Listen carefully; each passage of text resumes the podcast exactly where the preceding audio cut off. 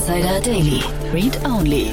Der Podcast mit Buchempfehlungen von und für Unternehmerinnen und Unternehmer. Hallo und herzlich willkommen zur heutigen Folge von Startup Insider Read Only. Schön, dass du wieder dabei bist. Mein Name ist Annalena Kümpel und ich interviewe für dieses Format Autorinnen und Autoren von Businessbüchern. Für die heutige Folge habe ich mit Nadja Shehade gesprochen. Ihr Buch heißt Anti-Girlboss, den Kapitalismus vom Sofa aus bekämpfen. Und es ist ein ganz anderes Gespräch geworden, als wir das sonst ganz oft hier haben.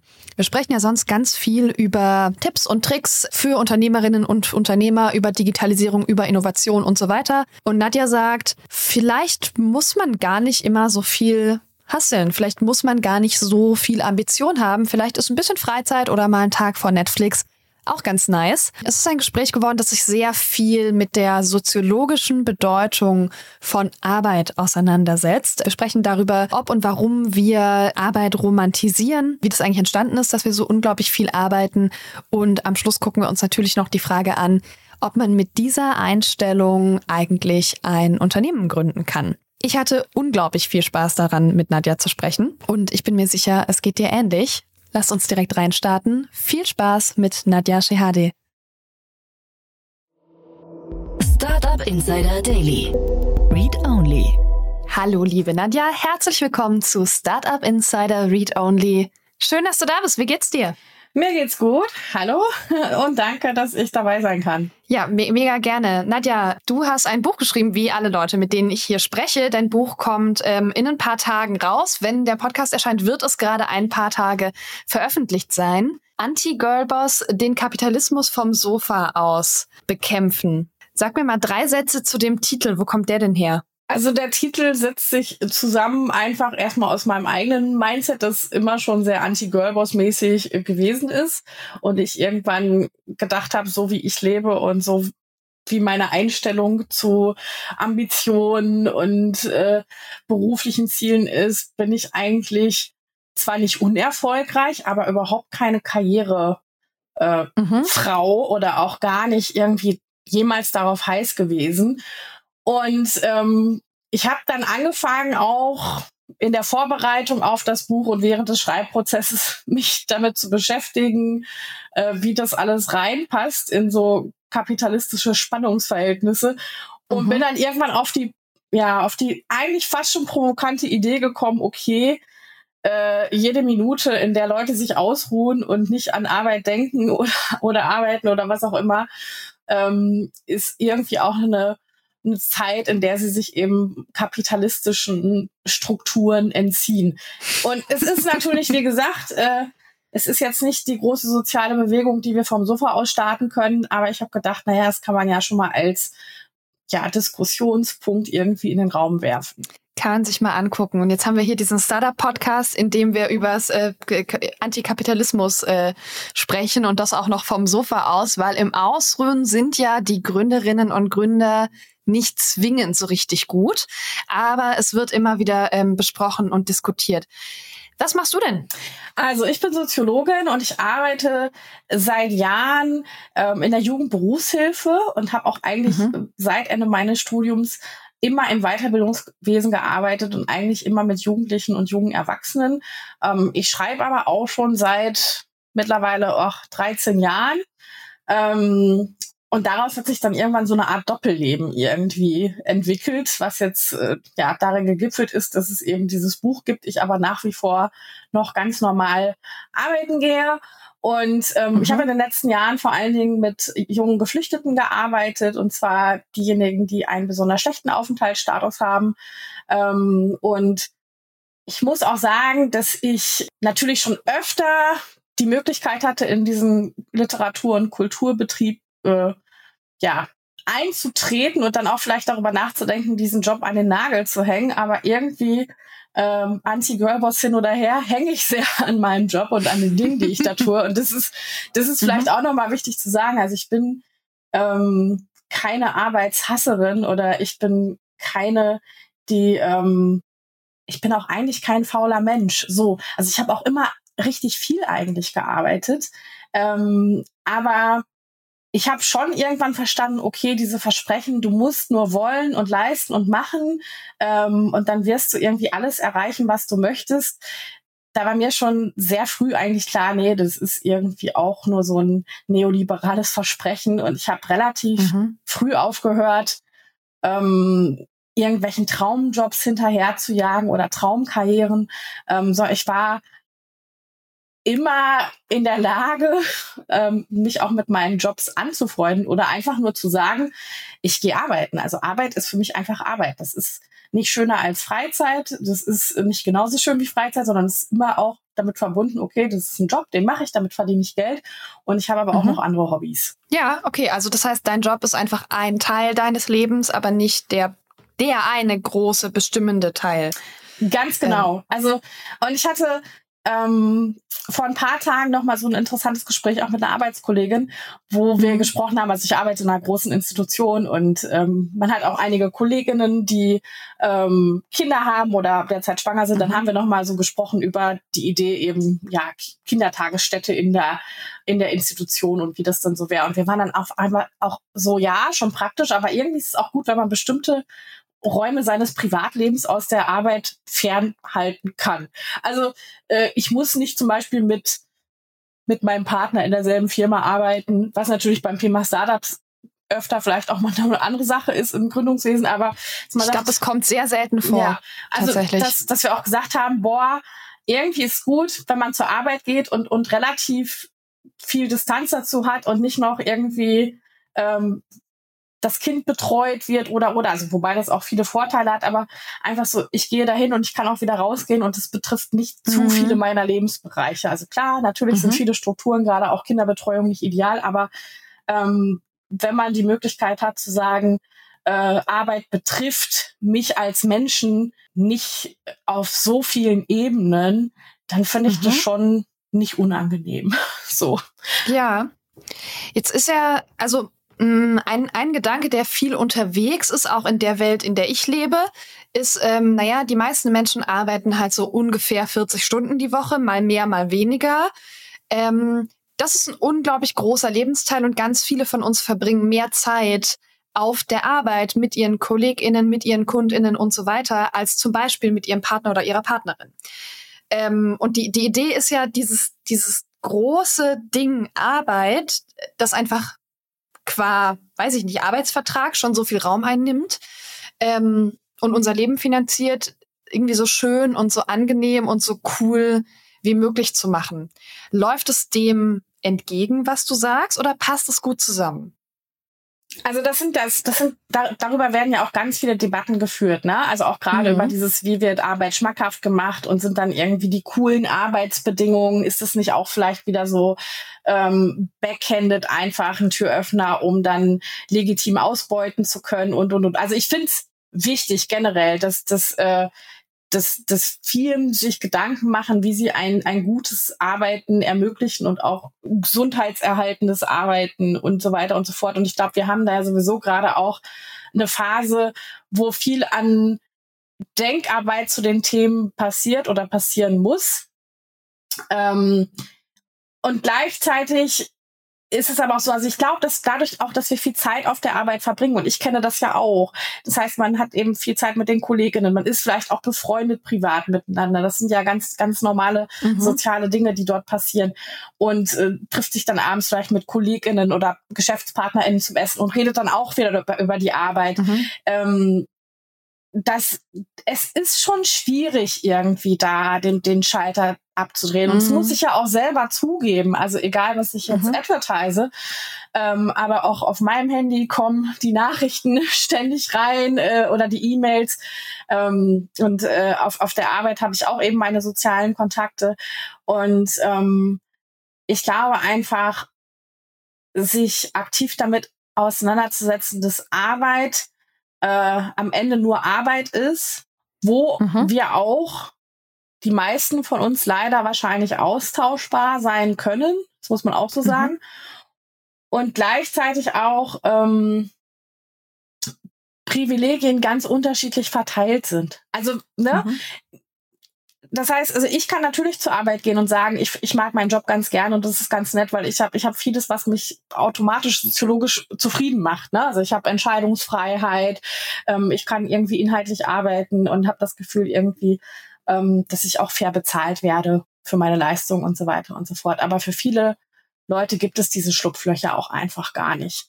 Mhm. Ähm, und das ist, das ist eigentlich auch nochmal wichtig vor Augen zu halten. Und ähm, was, was mir einfach nochmal aufgefallen ist, auch in meinem Auseinandersetzen mit meiner eigenen Rolle in diesem Mindset und so weiter und so fort. Also mhm. wie gesagt, ich bin ja, ich bin ja jetzt nicht irgendwie so ein, so ein Jobloser ähm, gewesen oder ich habe auch äh, nie wenig gearbeitet tatsächlich. Aber mhm. es war immer so Mittel zum Zweck, egal wie stylisch, egal wie schön, egal wie cool das Arbeiten war. Es war relativ schnell für mich immer klar, das ist einfach ein Job, den mhm. ich mache. Also und das hat schon sehr ja. früh eingesetzt eigentlich.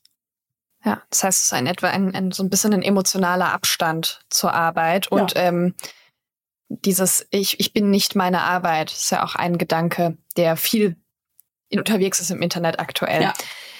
Wir gehen nochmal direkt zurück zu deinem Buch. Ähm, wer soll es denn lesen? Im Prinzip jeder, der sich angesprochen fühlt von der Idee, dass das Karriere nicht das Wichtigste im Leben ist, dass vielleicht auch ein mhm. Leben ambi ohne Ambitionen was Gutes ist, ähm, dass ähm, vielleicht auch ja Ausruhen etwas Politisches sein kann. So und das also wie gesagt äh, mein mein Buch können natürlich auch Leute lesen, die erfolgreich sind. Das steht ja im keinen Widerspruch äh, zueinander, aber auch die, die sagen eigentlich äh, bin ich total zufrieden mit meinem Durchschnittsleben, ist total super und soll genauso bleiben. Ähm, ja. Und was mich richtig freuen würde, junge Leute, die gerade so einsteigen ins Berufsleben und mit so ganz viel Druck irgendwie auf geladen sind. Ähm, und da kann ich dann vielleicht als ältere Frau sagen, ist alles alles irgendwie nicht so schlimm. Man kann auch mhm. einfach zur Arbeit gehen oder seine Jobs machen und ähm, Karriere wird sowieso nicht für jeden und alle geben. Ähm, und damit kann man sich dann vielleicht auch anfreunden. Ja, okay. Und mh, mm, ich meine, du hast diesen Titel gewählt, Anti-Girl-Boss. Was ist denn für dich mit dem Girlboss-Narrativ verbunden? Also was steckt da drin? Also im Prinzip ist das ja immer so eine doppeldeutige Idee gewesen. Also einerseits kann ich ähm, als Girlboss als weiblich gelesene Person die Karriere macht für mich selber, ähm, ein perfektes Leben irgendwie so, wie ich es leben möchte, ähm, generieren. Und ich kann das auch schaffen, wenn ich einfach die Leistung bringe. Ja, also wobei mhm. auch gar nicht klar ist, welche Art von Leistung. Und gleichzeitig äh, kann ich damit dann auch vielleicht noch anderen Frauen die Tür öffnen. Also dass das quasi so Trickle-Down-Feminismus ist. Und wenn man eben nur genug, genug Frauen hat, die dann eben auch in, in Führungspositionen oder Gründerinnenpositionen oder Leitungsfunktionen unterwegs sind, ähm, dass dann eben nicht nur ein Win-Win ist für das Individuum, sondern auch andere davon profitieren können. Und äh, mich hat insgesamt immer schon an dieser Idee natürlich gestört, dass, äh, dass das ähm, das nicht nur Leistung eben bestimmt, wo wir im sozialen Feld landen, sondern eben auch mhm. andere Faktoren. Und gerade in Deutschland gibt es ja auch entsprechende Empirie dazu. Also wer, wie viele Bildungsaussteiger haben wir? Wie sieht es aus, wenn, wenn Mhm. Ne, hier Gender Pay Gap und so weiter und so fort. Ähm, und gleichzeitig auch ähm, aus aus den feministischen Debatten, wo es ja auch oft so um äh, Quoten in, in Führungsetagen und so weiter ging, wo ich dachte, ja, aber wer kümmert sich denn um die, um die Normalos? Also von, von normal Angestellten bis KassiererInnen bis äh, Reinigungskräfte oder auch die klassischen Berufe, wo viele Frauen unterwegs sind, die immer so nicht mitgedacht wurden. Und deswegen hatte ich ähm, da dann immer schon so Bedenken, ob das so das gute Advertisement ist, dass Girlboss-Feminismus irgendwie eine Lösung unserer Probleme sein kann. Mhm. Und gleichzeitig war ich selber, wie gesagt, äh, noch nie irgendwie auf dem Dampfer, dass ich gedacht habe, äh, geil, ich muss mich jetzt irgendwie einfach nur hocharbeiten und dann muss ich irgendwie besonders geilen Job haben oder eine besonders wichtige Funktion oder Führungsfunktion. Im Gegenteil, ich habe sehr schnell gemerkt, ich bin keine gute Führungsposition äh, mhm. Person. Das sollten Leute machen, die das können und manche können das einfach nicht. Das kann man dann auch einsehen und das ist in Ordnung. ähm, ja, und ich glaube, ich habe noch nie jemanden hier sitzen äh, gehabt, der von sich gesagt hat, nee, ich bin eigentlich keine gute Führungskraft. ja. So, ähm, you're the first. Ja, äh, und deswegen bin ich ja auch keine keine richtige Gründerin und auch keine Startup. Ich wäre, glaube ich, in einem Startup eine ganz gute Angestellte so. Und ich finde, das kann man aber auch sagen, dass das seine Berechtigung hat so und ähm, dass, dass es auch einfach ja. wichtig ist, dass es ja. Leute gibt, die die gut und gerne ihren Job machen, aber keine weiteren Ambitionen haben müssen, ja. sondern vielleicht äh, zufrieden sind, dass sie gute Arbeit machen und äh, damit auch leben können. Ich, ich glaube, das finde ich total spannend, weil du nämlich die ganze Zeit äh, auch über Ambitionslosigkeit schreibst. Ähm, und ich äh, immer da durchlese und das Gefühl habe, das stimmt gar nicht. Deine Ambition hört nur irgendwo auf, beziehungsweise du hast vielleicht auch die Ambition, ein gewisses Maß an Freizeit zu haben, ähm, aber ne, du hast ja trotzdem dir einen bestimmten Lebensstandard auch erarbeitet zum Beispiel, ne? also auch irgendwie ein Studium zu machen, ähm, auch wenn das viel mit äh, Privilegien zu tun hat and so on, ist ja am Ende trotzdem was, was man irgendwann mal gemacht hat, wo man mit sich irgendwie viel Basis mitgelegt hat und so weiter. Du bist ja offensichtlich eine zuverlässige Angestellte. Auch äh, das liest sich irgendwie aus deinem Buch ganz gut raus. Ne? Du ist ja nicht so, dass du deinen Job irgendwie total blöd findest und dann nur deine Zeit absitzt. Du bist kein trotziger Teenager. Ähm, so hört sich das aber erstmal an, wenn du über Ambitionslosigkeit redest. Ich ähm, glaube, es ist eher so ein, na, also so ein bisschen irgendwo einfach dann zufrieden zu sein und zu sagen, vielleicht muss ich gar nicht höher, vielleicht muss ich nicht mit jedem, mit jedem Gehaltssprung kommt jetzt nur noch mehr Stress dazu, will ich das? Ja, also natürlich ist es, ist es natürlich auch pro, kannst du sagen, keine keine Ambitionen, weil ja, wie du schon sagtest, was heißt das? Ne? Also ich habe natürlich mhm. schon auch irgendwie ähm, mit Sicherheit Ziele gehabt oder eben auch Wege irgendwie verfolgt. Ähm, mhm. Ich bin halt einfach nur irgendwann von diesem klassischen ähm, Denken weggekommen, es muss immer weiter aufwärts gehen. Also immer weiter genau. aufwärts. Und ich habe auch dann so mit Leuten aus oder Freundinnen aus meiner Altersklasse, ähm, die auch ganz unterschiedliche Berufswege haben, dann öfter Gespräche gehabt, wo es dann hieß, Mensch, willst du nicht mal was anderes machen oder willst du nicht noch mhm. mal irgendwie da und dort anders durchstarten und so weiter und so fort. Und ich dann sagen müsste, ich bin eigentlich ganz zufrieden mit dem, wie es gerade ist. Und das mhm. ist, ich fand dann immer so krass, dass man sich dafür rechtfertigen muss. Also dass man, ähm, dass man äh, dass es quasi so so fast schon exotisch ist, wenn man sagt, nö, ich habe hier meinen Job schon seit Jahren und den mache ich ganz gerne und das ist ganz gut. Wobei das ja genau das ist, was Millionen andere Menschen auch machen. Also das Normalste mhm. von der Welt einfach ihren Job machen, Feierabend machen und vielleicht noch Hobbys haben.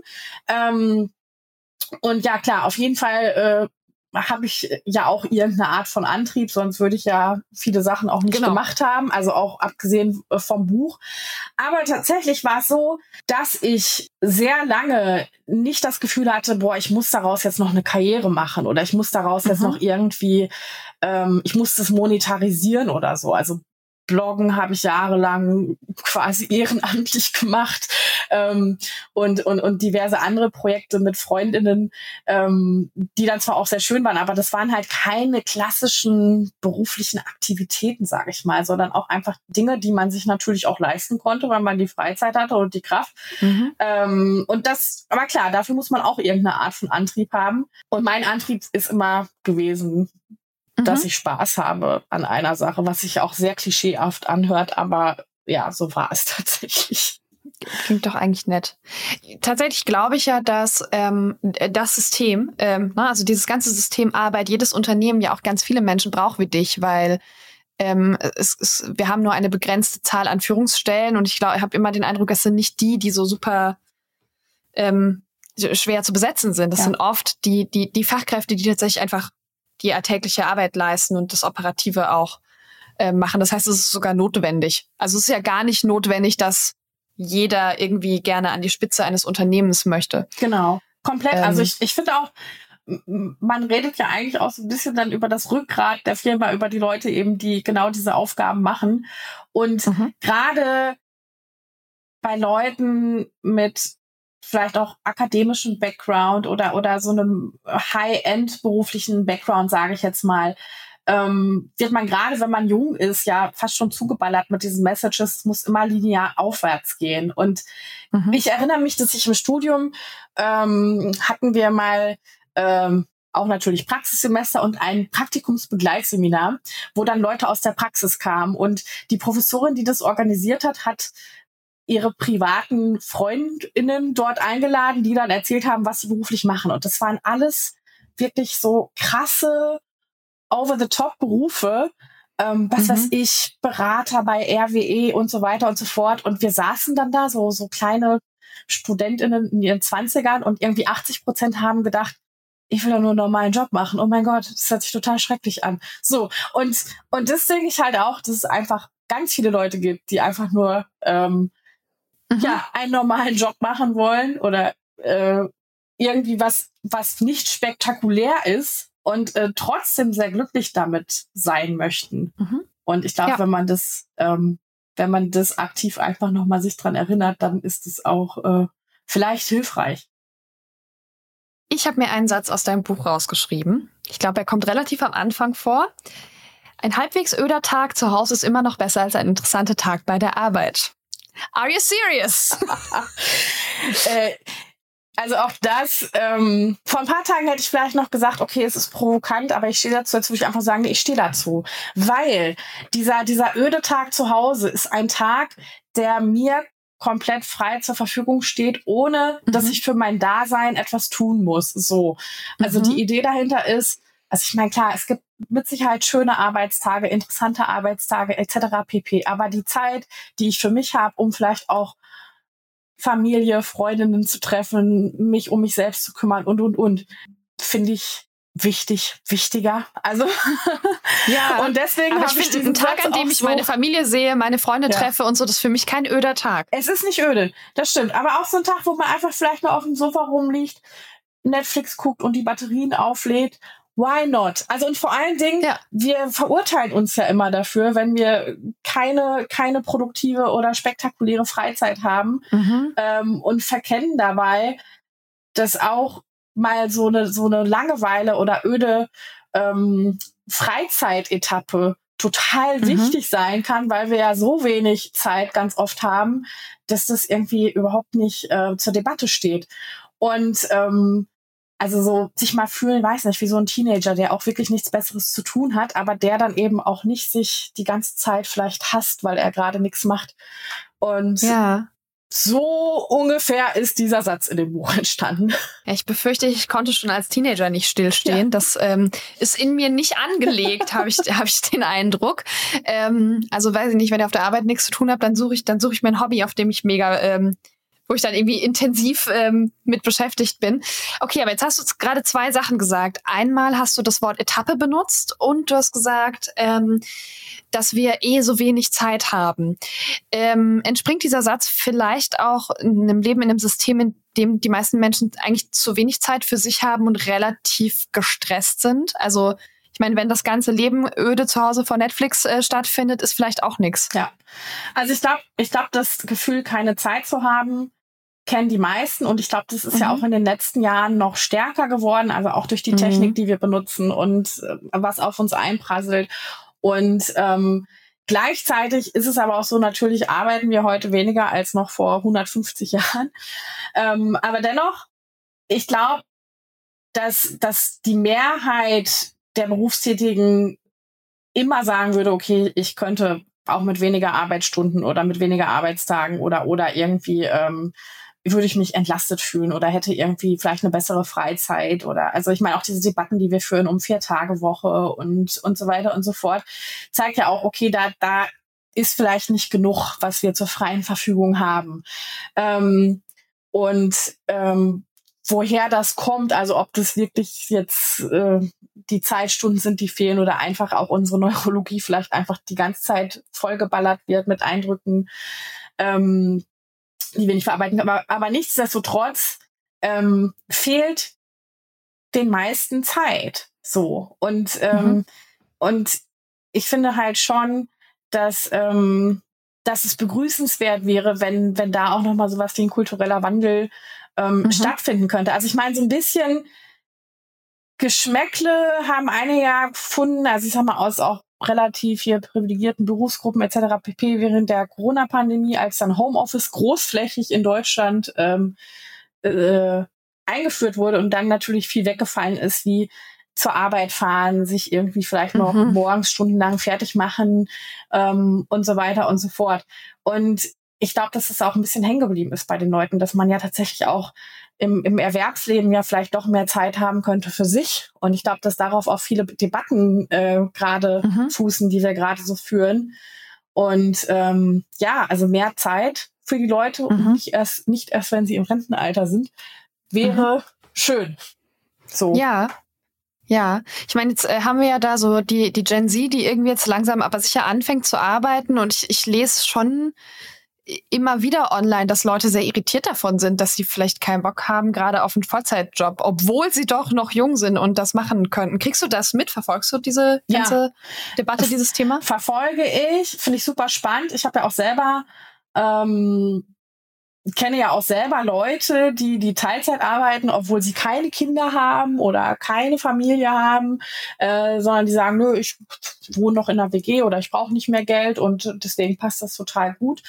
Und das mhm. ist ja vor, vor ein paar Jahren undenkbar gewesen. Also vor allem, wenn man so aus bestimmten Settings kommt, wie alleinstehend, kinderlos etc. pp. Und das, das, das diese Leute jetzt sagen können, ich möchte Teilzeit arbeiten, das ist ja schon cool irgendwie auch. So. Mhm. Und ich meine, wir haben ja heiße Debatten jetzt gerade, weil irgendwo müssen die Fachkräfte herkommen. Gleichzeitig aber gibt's eben bei denen, die jetzt in diesen Arbeitsmarkt eintreten, äh, auch nochmal andere Vorstellungen.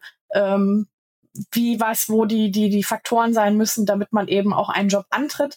Ähm, und das finde ich halt so gerade so eine ganz spannende ja, Aushandlungsprozesse irgendwie. Und es wird ja auch schon gesagt, okay, mhm. das Arbeiten äh, muss vielleicht attraktiver gemacht werden, es muss vielleicht besser bezahlt werden. Und äh, jetzt die neuesten Debatten waren ja auch, nee, wir haben eigentlich keinen Fachkräftemangel, aber bestimmte Jobs sind nicht attraktiv und deswegen bewirbt sich keiner oder deswegen, keine Ahnung. Ähm, ja, und ich, ich bin sehr gespannt, wo uns das noch hinführen wird, weil, weil das gerade mhm. so eine ganz spannende Phase ist, wo ich auch das Gefühl habe, da ist tatsächlich viel im Umbruch. Und es wird sich auch viel bewegen ja. müssen, aber dieser Kulturwandel, den wir vielleicht bräuchten, der ist noch nicht so richtig da. Mhm. Du schreibst auch über ähm, die Romantisierung von Arbeit, beziehungsweise du sagst, naja, Arbeit ist nicht romantisch, ich führe keine Liebesbeziehung mit meiner Arbeit. Das sagen ja aber schon viele Menschen. Ich habe das auch schon sehr oft gesagt und ich habe äh, sehr genau in mich reingehört, als ich das, als ich das gelesen habe und dachte, warum sage ich das denn eigentlich? Ist das so? Ist das nicht so? Und ähm, ich stelle fest, dass es Aspekte meines Berufs gibt, die ich sehr, sehr gerne mag. Jetzt hier sitzen und mit dir zum Beispiel sprechen und einen Podcast aufnehmen, habe ich unglaubliche Freude dran. Ähm, na, also diese diese ganzen Gesprächssettings sind super. Ja, ich muss jetzt aber vielleicht diese Woche auch noch meine Steuererklärung machen ähm, und also auch Rechnungen schreiben und Angebote und so. Ja, das, das macht man halt so mit. Ne? Also man muss irgendwie immer manche Sachen auch mal ähm, mal machen. Also für mich war das so ein teils teils. Was ich mich aber gefragt habe, ist, ähm, ob ich mir manchmal auch schon eingeredet habe oder kommuniziert habe, dass ich meinen Job liebe, weil ich eben so viel Zeit damit verbringe und weil das eigentlich unerträglich wäre, wenn ich den nicht lieben würde. Also ich glaube auch, dass es eine sehr große Coping-Strategie ist, seinen Job zu mögen mhm. oder ihn mögen zu können. Und äh, man darf ja auch nicht vergessen, also das, wie wir Arbeit betrachten und äh, welchen Stellenwert es in unserem Leben, welchen Stellenwert sie einnimmt in unserem Leben und auch so kulturell bewertet wird, das ist ja nie, das ist ja nicht statisch und ist ja auch historisch äh, nicht universal immer dieselbe Geschichte gewesen, sondern es gab ja auch Zeiten, da war Arbeit verpönt, da hat man für sich arbeiten lassen. Ähm, und dieses ähm, Arbeit ist ganz was Tolles und ganz was Spitzenmäßiges und macht einem erst zum vollwertigen Mitglied der mhm. Gesellschaft. Das ist ja auch mit so Reformationsideen letzten Endes erst entstanden. Und ähm, wenn man darauf einfach mal guckt und sagt, es ist kein Naturgesetz, dass ich äh, dass ich meinen Job lieben muss, sondern das ist irgendwann so eine kulturelle Idee gew geworden, der Beruf als mhm. Berufung mhm. und lieben, was man tut und so weiter und so fort. Also es ist mit Sicherheit, wie gesagt, eine wichtige Bewältigung, Bewältigungsstrategie, aber es ist ja nur eine Arbeit, auf der ich, wie gesagt, austauschbar bin und spätestens, wenn ich in Rente gehe, geht da kein, kein Hahn mehr danach und gleichzeitig kann Arbeit mich niemals zurücklieben. So, also ich kann vielleicht Erfolg haben, äh, oder irgendwie gut verdienen, mhm. interessante Tage haben und und und. Aber ähm, Arbeit ist ja kein Lebewesen, das eben ja so quasi in so einem reziprozativen Prozess mich zurück mögen, lieben kann. Und, mhm. und ich glaube, dass, ähm, dass man das auch einfach mal sagen kann. Man muss seine Arbeit nicht lieben, weil Liebe sollte man vielleicht ja. anderswo irgendwie ja. verteilen und dann auch zurückbekommen ja. vielleicht. Ja, ich, ich glaube, deine Grundbeziehung zur Arbeit ist, so findest du, möchtest sie gern mindestens okay finden, kann das sein? Ja, also das war auch immer schon, das war auch immer ja. schon meine Devise, dass ich gesagt habe, so ein Job, der kein, der kein Albtraum ist, das finde ich schon in Ordnung. Und wenn er dann noch ein bisschen nett ist, ist in Ordnung. Aber ich romantisiere Arbeit wirklich überhaupt nicht. Also selbst schreiben ist für mich, mhm. muss halt gemacht werden. Oder ich ja. ne, schreibe halt meine Kolumnen, habe eine Deadline, ich mache das. Ich bin keine, die sich hier eine Kerze anzündet und sagt, boah, wie geil, ich schreibe jetzt eine Kolumne total schön, sondern es ist einfach eine, ja, mache ich jetzt halt auch nicht ungerne und ich habe da auch Spaß dabei. Aber ich sage auch mal, ich muss nicht schreiben. Ich muss, ich mhm. müsste das auch nicht. Also ich wäre nicht äh, totunglücklich, wenn ich dann was anderes mache. Dann keine Ahnung, dann äh, suche ich mir andere Betätigungsfelder ja. oder Hobbys. Ja.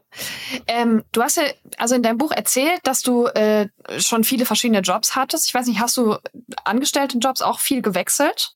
Eigentlich? Lustigerweise nein. Also ich habe sehr viele okay. verschiedene Jobs gemacht. Ich habe seit ich 18 bin eigentlich immer gearbeitet. Aber ich mhm. bin immer ähm, vielen Arbeitsstellen sehr treu ge geblieben. Also schon während mhm. meines Studiums hatte ich irgendwann meinen ersten unbefristeten Arbeitsvertrag in einem Callcenter.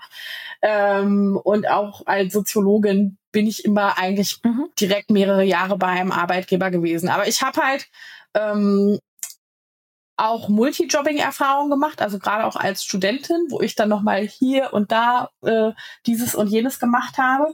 Mhm. Und ich glaube, dadurch, dass ich schon relativ früh äh, mit dem Arbeitsmarkt konfrontiert gewesen bin, ähm, habe ich ja habe ich relativ schnell auch eher abgeklärt so auf das auf mhm. das System geblickt und dadurch, dass ich ähm, ja auch in einem Bereich dann angefangen habe zu arbeiten als Soziologin, der sich mit dem Arbeitsmarkt beschäftigt hat und das war dann mhm. noch quasi noch mal so der Sargnagel auf dem Ganzen, also wo ich dann dachte, okay. Ja. ja. ja. Diese ganzen ähm, Gedanken, die du in dein Buch äh, gegossen hast und über die wir jetzt auch schon gesprochen haben. Mm, haben die eine Bedeutung für Unternehmerinnen und Unternehmer? Also kann man mit so ein bisschen weniger Ambition ein Unternehmen gründen? Also ehrlich gesagt, ich denke ja. Mhm. Ähm, also klar, natürlich braucht man mit Sicherheit Mut und, und gewisse Visionen und so weiter und so fort. Aber ähm, ich glaube auch jemand, der einfach solide Dinge tut ähm, und sagt, okay, ich muss jetzt irgendwie nicht hier die, die Raketenleistung bringen, aber ich habe eine geile Idee und ich will was Cooles machen und es macht mir auch mhm. Spaß. Und ich glaube ja auch sogar, dass manchmal die Leute, die so ein bisschen Abstand haben von eben Brennen für den Beruf, äh, vielleicht dann auch nicht so Gefahr laufen, ausgebrannt zu werden. Mhm. Also von daher denke ich schon, dass äh, man da auf jeden Fall auch 100 Prozent guter Kandidat, Kandidatin ist, um, um was auf die Beine zu stellen, weil man vielleicht auch eine gewisse Beständigkeit mitbringt und ähm, ja, ja, solide Voraussetzungen ja. einfach. Ja, ich glaube, dass das Wort solide passt äh, ganz gut, weil äh, jetzt muss man ehrlich sein, Startups sind alles andere, aber nicht solide. Also unsere Welt ist eigentlich sehr, sehr brüchig. Wir wissen, dass die meisten Startups innerhalb der ersten fünf Jahre kaputt gehen. Ähm, und wir wissen auch, dass dieses sich ausbrennen ein großes Thema ist von Gründerinnen und Gründern. Ich bin sehr gespannt, weil ich gerade den Eindruck habe, dass es ähm, zumindest zum Teil aktuell eine Generation auch von Gründerinnen und Gründern gibt, die sagt, vielleicht muss ich nicht ganz so schnell alles machen ne? und ähm, die dann so verrückte Dinge tun, wie in den ersten anderthalb Jahren ihrer Gründung tatsächlich eine Woche in Urlaub gehen oder so.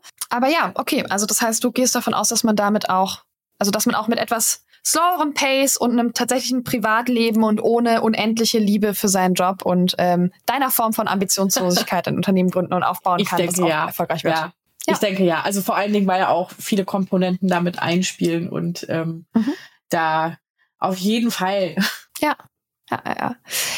Was wünschst du dir für, für dein Buch, das ja jetzt dann rauskommt? Also, ich habe ja geschrieben, ähm, dass so das Größte für mich wäre, wenn das irgendwie ein Emotional Support Buch werden könnte für mhm. die ein oder andere Person.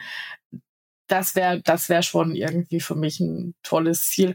Und ich muss jetzt nicht die großen, also ich werde damit keinen großen Kulturwandel anstoßen und auch keine großen Umdenkungsprozesse. Ich, ich, ich treffe ja auch auf ein, ähm, auf ein Themenfeld, das sowieso schon ausgehandelt wird, jetzt auch seit ein paar Jahren. Mhm. Ähm, ja, aber wenn Leute sich gut unterhalten fühlen und vielleicht noch die ein oder andere Idee bekommen und sagen, Mensch, auch noch mal irgendwie eine gute Sache, um das so oder so zu sehen, mhm. dann bin ich schon zufrieden. Das klingt gut. Ähm, Nadja, wir sprechen schon über eine halbe Stunde und sind damit am Ende dieses Interviews. Hast du eine letzte ähm, Info, Nachricht, Botschaft an unsere Hörerinnen und Hörer? Ähm, ja, ich kann einfach nur sagen, ähm, bei jedem Nickerchen, bei jeder Pause, bei jedem Durchatmen immer dran denken, ausruhen ist politisch. Okay, äh, dann wünsche ich dir einen ganz ähm, ausgeruhten Book Launch und äh, vielleicht hören wir uns beim nächsten Buch. Danke dir, bis dann. Dankeschön. Startup Insider Daily. Read Only. Der Podcast mit Buchempfehlungen von und für Unternehmerinnen und Unternehmer. Und damit sind wir auch schon wieder am Ende der heutigen Ausgabe von Startup Insider Read Only. Das war das Gespräch mit Nadja Shehade. Ich hoffe, du hattest Spaß dabei, uns zuzuhören und hast vielleicht sogar ein paar coole Gedanken mitgenommen oder jetzt Lust, das Buch zu lesen.